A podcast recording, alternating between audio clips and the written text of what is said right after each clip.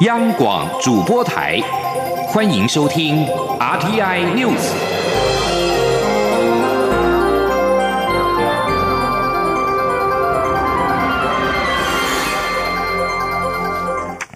各位好，我是李自立，欢迎收听这一节央广主播台提供给您的 RTI News。立法院预计明天三十一号处理反渗透法。立法院朝野党团历经两天的协商之后，只对两条条文达成了共识，其余条文都保留到院会表决处理。经过协商后，朝野决议，表决前各党团都可以推派代表说明各自的版本的立法意志，表决顺序则尊重小党。反渗透法渴望在明天完成顺利的三读通过。记者郑林的报道。民进党十一月底提出反渗透法，力拼年底前三读通过，遭国民党与亲民党反对。立法院长苏家全上周五首次针对反渗透法召集朝野协商，不过朝野意见分歧，争论三小时都未有共识。立法院朝野党团三十号再次协商反渗透法，民进党团、国民党团与时代力量都提出修正动议。国民党团主张采登记制，时代力量则要求将收受政治现金的拟参选人以及投资来源或广电。媒体等纳入规范，不过历经将近六小时讨论，朝野党团都坚持各自版本，仅对两条条文达成共识。朝野同意第一条立法目的中，维护国家主权的国家，依照国民党团修正动议改为中华民国，以及第十二条本法自公布日施行，无异议通过，其余都保留到院会表决。苏家全说，就是第一条国家改成中华民国，好，没有意见，我们第。第一条啊，就照国民党党团的修正动议通过。第哦，第十二条的啊，公布日实施啊，施行本法制公布日施行，这个也照案通过啊。那其余各条啊，均予保留了啊。为了尊重小党发言与表决权利，朝野协商后也决议反渗透法广泛讨论，国民党、民进党各推派三人，亲民党及时代力量各派一人上台发言。逐条表决前，国民党与民进党也都可派三人，亲民党与时代力量各派一人阐述各自版本立法意志。表决顺序则依照亲民党、时代力量、国民党与民进党修正动议逐条表决。由于反渗透法列为三十一号院会第一案，若议程进行顺利，渴望在下午三读通过。央广记者郑玲采访报道。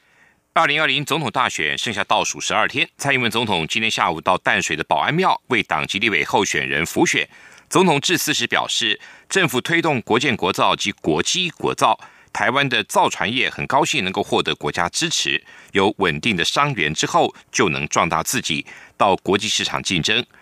总统也笑说，投票日刚好碰到尾牙期间，他呼吁大家要记得先投票，再回家补眠。记者欧阳梦平的报道。蔡英文总统三十号下午到新北市淡水、三芝、金山及万里参香，并为党籍立委候选人辅选。总统在淡水沙仑保安庙致辞时，特别说明政府致力推动国建国造及国机国造政策。蔡总统对在场的乡亲表示：“台湾的造船产业不坏，为何一定要向外面买？因此，现在不管是军舰或是海巡署的舰艇，都由自己做。”他表示：“现在台湾的造船业非常兴奋，因为获得国家的支持，将有固定稳定的伤员，也能壮大自己与国际竞争。”另外，国造的新式高级教练机原型机也将在明年试飞。蔡总统指出，台湾不但加强国防，另一方面也发展航太及造船产业。他相信，只要有决心，就能获得国际间的支持。他说：“就是人讲啊，你敢做会出来？好，这几张咧辩论嘛，在问我这样代志啊。咱的原型机已经出来了吧？明年就试飞了啦。好，所以我要甲大家讲，那是咱有决心。”咱台湾的技技术是很好的，好，我们如果不够的地方，咱的国际上的朋友买给咱倒沙钢，主要就是讲咱有一个决心来要个保护咱自己的国家，保护咱的主管。蔡总统说：“这就是政府这几年在做的事，只要让他再做四年总统，一定会稳稳向前推，将台湾的国防产业及自我保卫能力做到让大家安心。”由于一月二十四号就是农历除夕，总统也笑说，一月十一号投票日是大家都在吃尾牙的时间。他希望大家投票当天不要睡过头，要先去投票，再回去补眠。蔡总统还说，他最头痛的就是许多人都不记得民进党的政党票号次是十四号，他并当场考乡亲们三张选票各要投几号。中央广播电台记者欧阳梦平在台北采访报道。另外，蔡总统竞选连任办公室今天也公布了新的竞选广告跟选前九天的造势规划。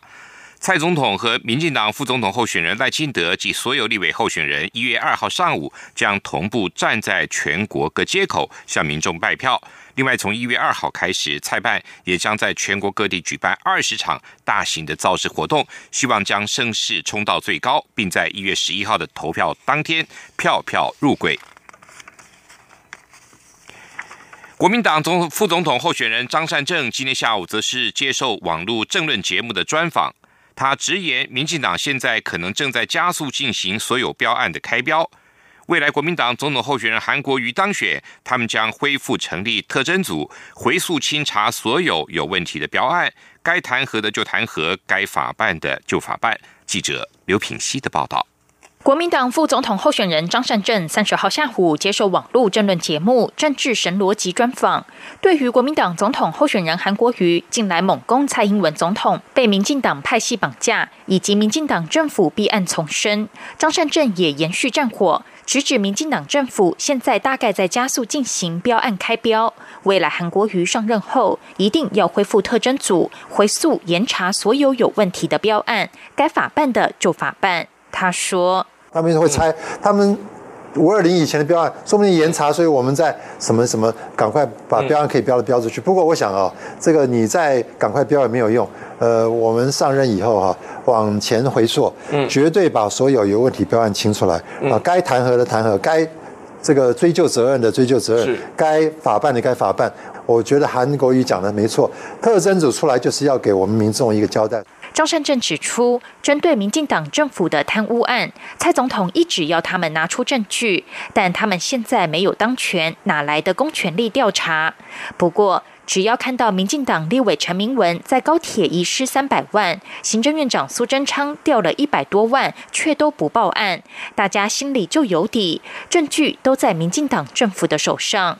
他并批评蔡总统甘于被新潮流绑架，因为这样总统位置就可坐得安稳。此外，韩国瑜二十九号在台中造势晚会上提出六块肌政策，也就是把全台湾分成北北基、桃竹苗、宜花东等六大区块，依照各地特色与优势发展不同产业。张善政表示，这些证件都在国政顾问团的规划内，但当初并未取名。韩国瑜把顾问团提供的证件组合成六块肌政策，是非常好的杰作，足以证明韩国瑜绝非草包。距离大选只剩下十二天，国政顾问团发言人黄曼新指出，他们规划之后还会再办一场大型的证件发布会，由韩国瑜、张善政同台说明，会用比较年轻的方式吸引更多民众关注。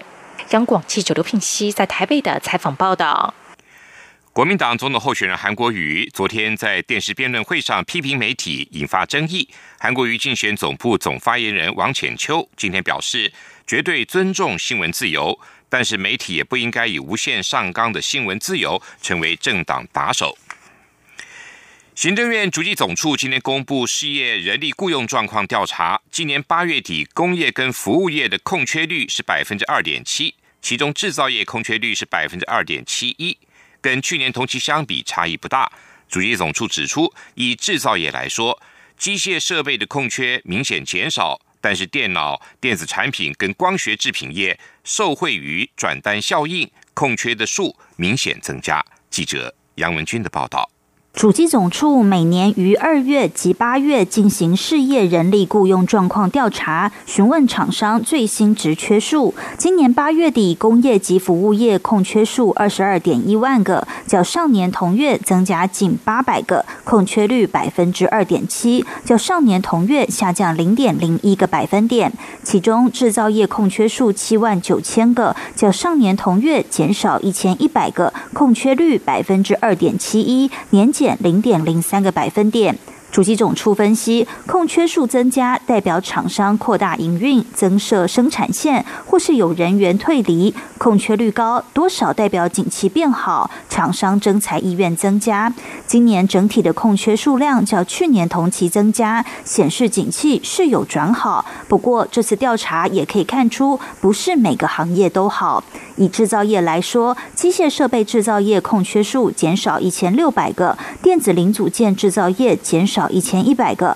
但电脑电子产品及光学制品制造业则增加两千五百个，推测与台商回流、美洲贸易战转单效应有关。处级总处国事普查处薪资调查科科长郭燕玲说：“是我觉得今年没有办法整体的，就是哦，整个景气很好，增加增加，或是景气不好减少。其实各。”行业的那个增减状况都不太一样啦，有的表现不，有的有的增加，有的减少。此外，八月底营建工程业空缺一万三千个，年增两千个；不动产业空缺五千八百个，也年增八百个，显示营建不动产业景气不错。金融及保险业因为部分公司因应数位金融扩大招募员工，空缺八千四百个，也年增七百个。中央广播电台记者杨文君台北采访报道。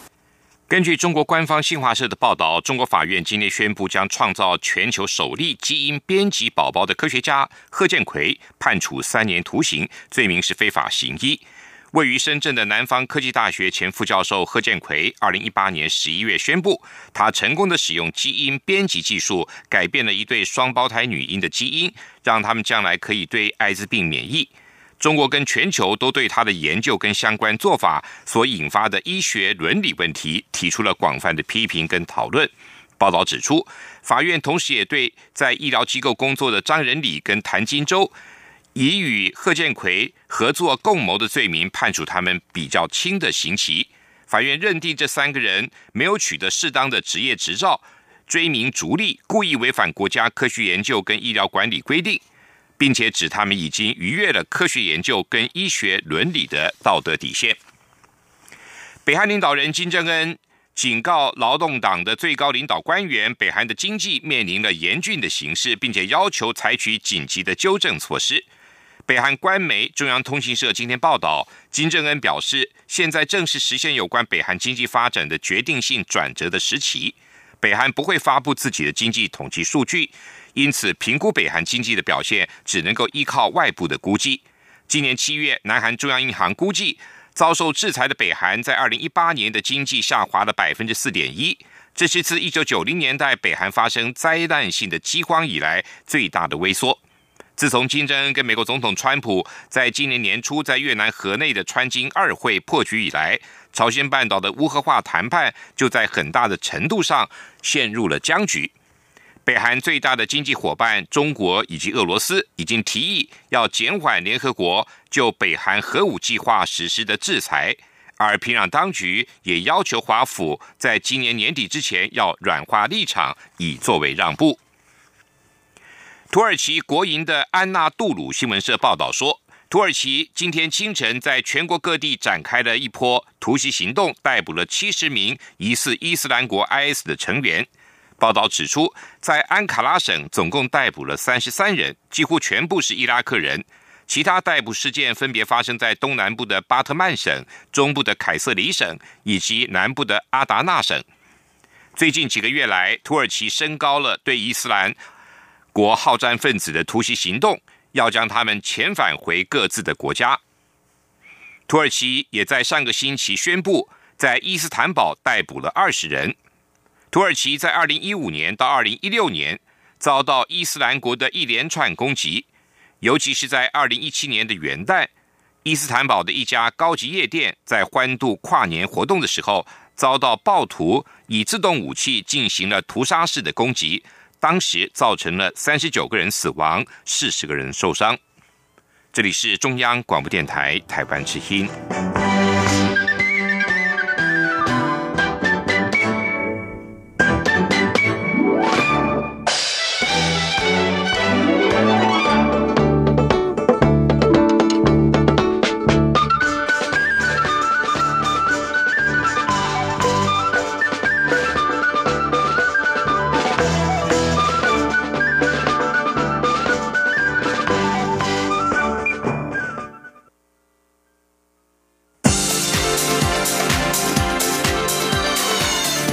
是中央广播电台台湾之音，欢迎继续收听新闻。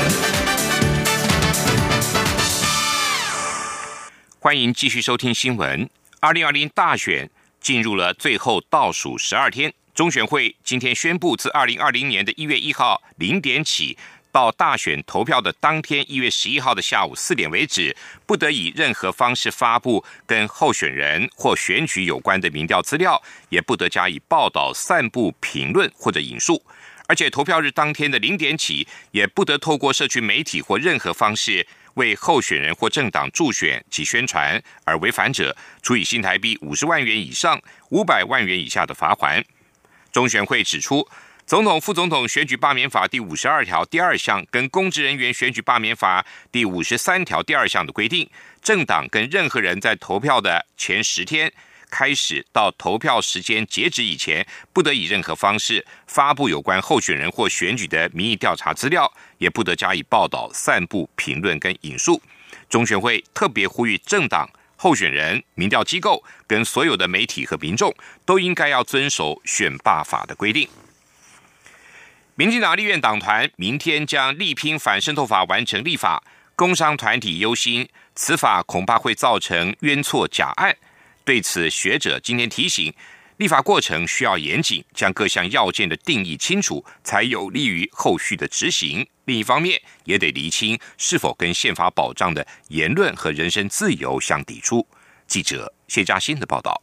民进党立法院党团力推反渗透法，誓言三十一号要三读通过，引来工商团体表达强烈忧心。全国商业总会理事长赖正义指出，强行通过此法将严重影响两岸交流，甚至会因此停滞。而且这项法案的内容目前仍然模糊，容易造成冤错假案，台商将害怕被无端乱扣帽子，而产生寒蝉效应。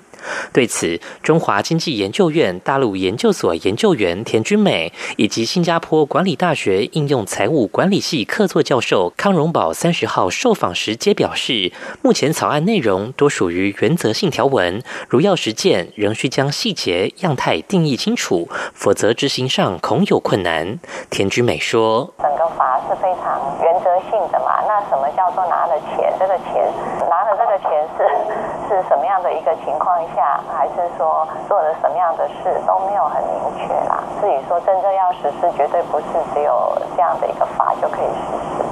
康荣宝则认为，从金钱的角度来看，要如何判断是否涉及到政治或涉及比重有多少，并不容易。违法样态要定义也很困难。另外，在法律面上，此法是否违背宪法保障的言论及人身自由，也有待厘清。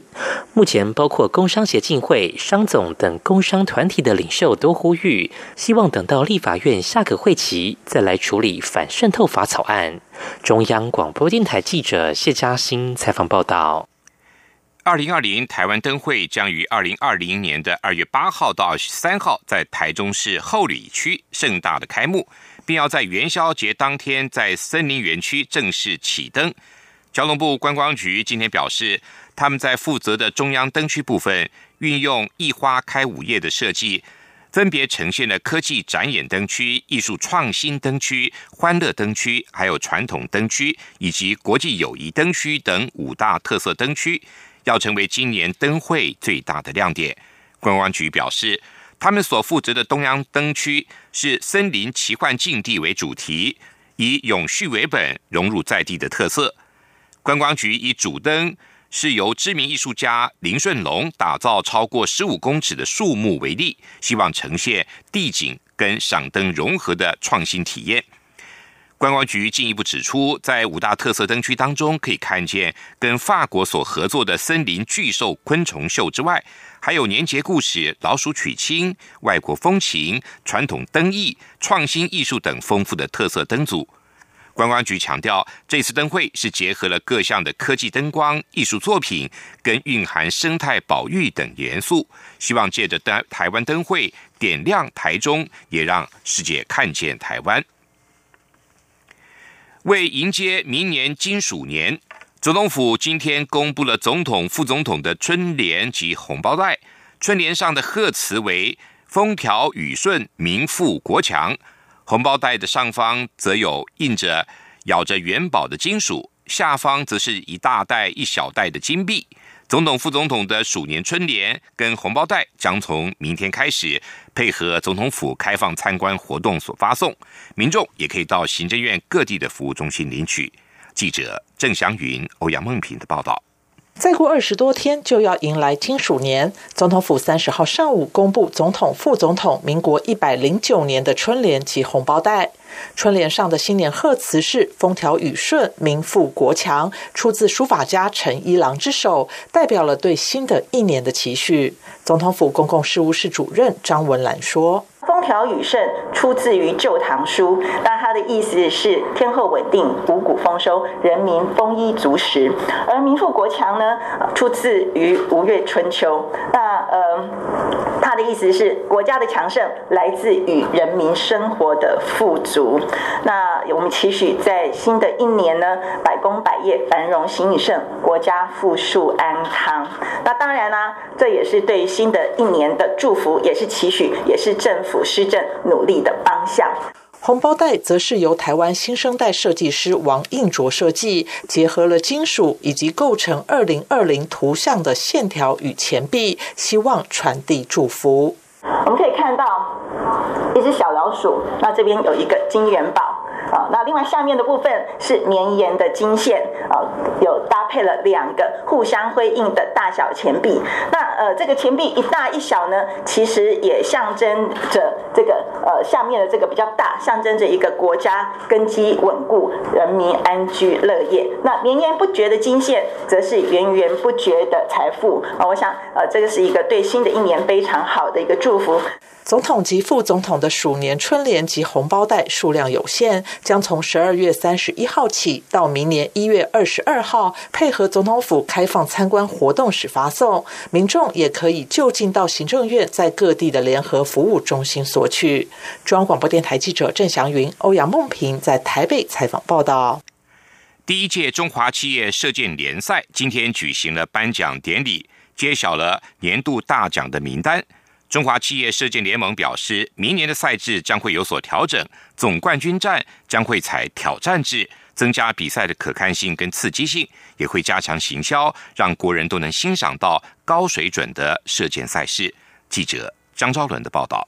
中华企业射箭联盟是由国内五大企业爱山林建设、凯撒饭店、韩社集团、台中银行、恒耀工业与中华民国射箭协会共同成立。希望提供国内选手更多出赛机会，累积比赛经验。首届企业联赛三月开打，历经例行赛、季后赛、剑尊争霸战和至尊盟主赛后，日前圆满落幕。联盟三十号举行颁奖典礼，郭振雄、袁淑琪教练领军的韩射集团夺下第一届中华企业联盟年度总冠军。剑尊争霸赛由魏均衡、彭家茂分别拿下剑灵之王与剑灵之后。彭家茂并与同样隶属台南射箭队的洪成浩搭档摘下黄金混双。凯撒饭店南瓜男子天团与女子天团两大团体奖项。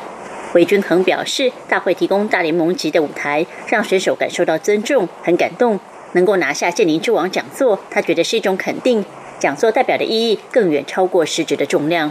风光暴走首届气联赛两项大奖的彭家茂也有同样的感受。也认为，气联赛提供选手国际级比赛的临场感、训练抗压性，无形中也让他的心脏变大颗了。彭家茂说：“就是可能在企业联赛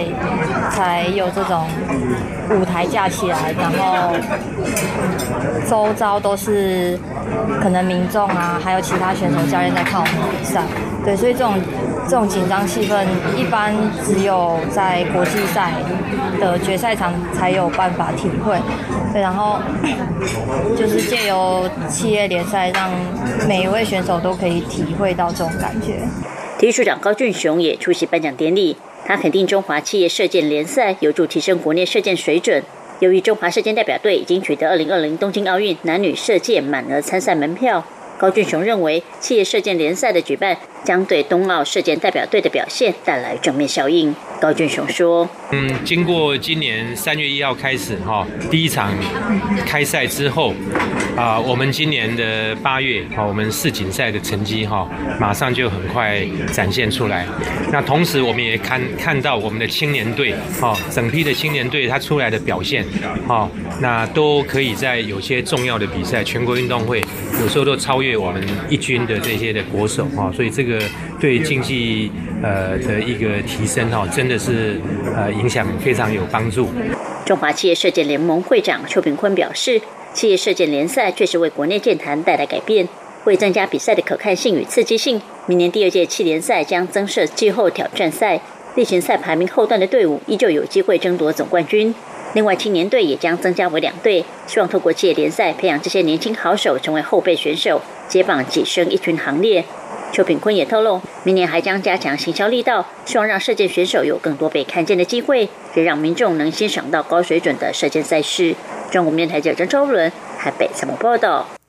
继续进行今天的前进新南向。前进新南向。